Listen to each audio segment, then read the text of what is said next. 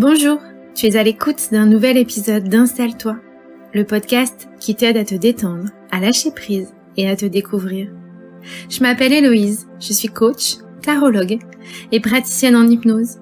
Dans ma valise d'outils, on y trouve de quoi t'autoriser à ralentir pour te découvrir. Si ce podcast te plaît, n'hésite pas à laisser un commentaire, un like ou à partager pour nous encourager à continuer. Et bonjour, je suis ravie de te retrouver pour ce nouvel épisode du podcast Installe-toi. Alors, on est sur un thème assez particulier, sortir de la dépendance affective c'est quelque chose dont j'avais envie de te parler, que l'on parle et qu'on aborde assez peu, qui est pourtant quelque chose de très commun, de très courant, qui peut avoir finalement différents visages, différents masques. Si je te parle de la dépendance affective, c'est parce que j'ai été moi-même pendant de nombreuses années une dépendante affective. Alors chez moi, ça s'exprimait pas par de la jalousie, par du contrôle, mais ça s'exprimait par une incapacité à être seule, une incapacité à trouver le bonheur à l'intérieur de moi-même et ce besoin en fait de venir faire valider sans cesse par les autres bah, ma propre existence. Il y a plein de formes. Ça peut être euh, Sarah qui regarde son téléphone toutes les trois minutes et qui se dit que si vraiment il tenait à elle, alors il lui enverrait un message. Ça peut être Jocelyne qui arrive pas à voir ses copines parce qu'elle se sent coupable de vouloir avoir du temps pour elle. Ça peut être Thomas, et oui, les hommes aussi peuvent être dépendants effectivement, qui cherchent à tout prix à éviter les conflits et qui préfèrent dire la même chose que son interlocuteur pour surtout pas ne le froisser. Leur point commun, ils souffrent tous de dépendance affective. Elle peut s'exprimer de plein de façons. Elle peut exister dans plusieurs domaines. C'est valable aussi dans la sphère amicale. C'est valable dans la sphère professionnelle. La dépendance affective, c'est préférer s'abandonner soi-même, abandonner ses désirs, abandonner ses envies, abandonner ses propres limites de peur que l'autre ne nous abandonne.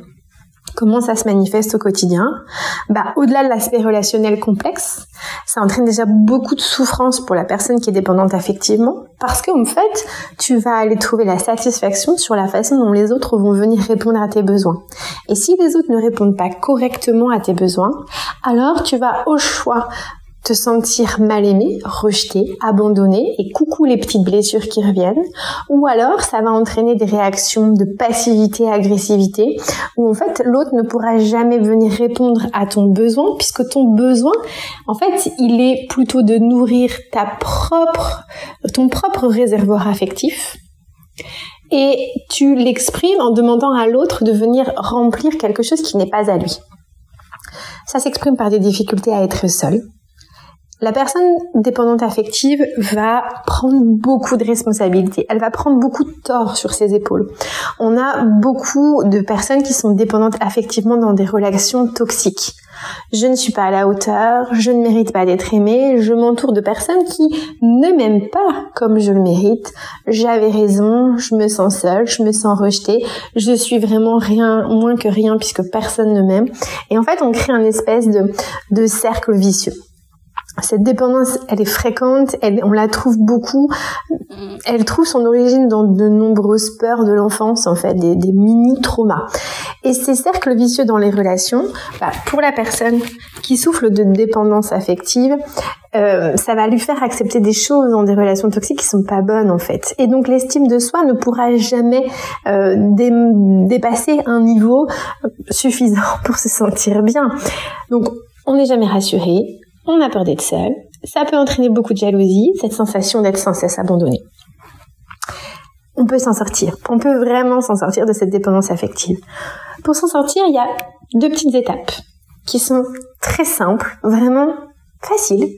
Par contre, il ne va pas falloir euh, trébucher la première marche et remonter à chaque fois en, en, selle, comme ça va pas se passer comme tu auras envie.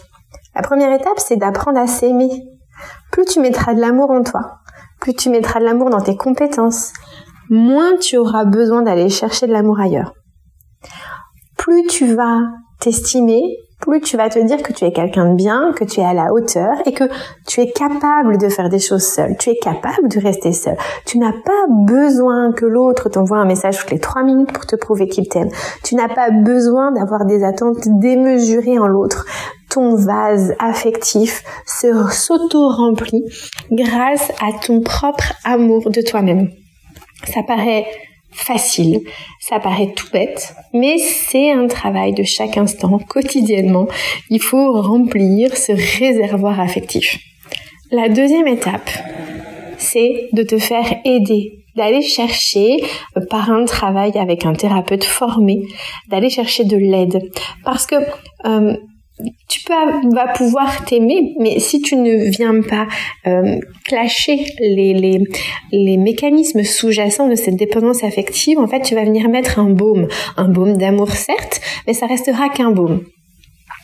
Pour t'aider dans ce cheminement, et puisque je te retrouve tous les 15 jours avec une pause en hypnose, j'ai envie de te proposer, donc dans mon prochain épisode de podcast, donc le prochain, l'épisode numéro 38, ça sera Laetitia qui te le donnera. L'épisode 39, je te prépare une pause en hypnose pour se libérer de la dépendance affective. Bien sûr, ce travail ne remplace pas une prise en charge adaptée avec un thérapeute formé. Mais par contre, je sais que cette pause va t'aider à amorcer le changement vers l'amour de toi. Et ça, ça, ça me remplit de joie. Parce que, en tant qu'ancienne dépendante affective, je peux t'assurer qu'on s'en sort vraiment super bien et que c'est extrêmement agréable et confortable de pouvoir être seule avec soi-même. J'espère que ce podcast t'a plu. J'espère te retrouver dans 15 jours avec cette pause en hypnose, se libérer de la dépendance affective. Je te souhaite une très très belle journée et je te dis à bientôt.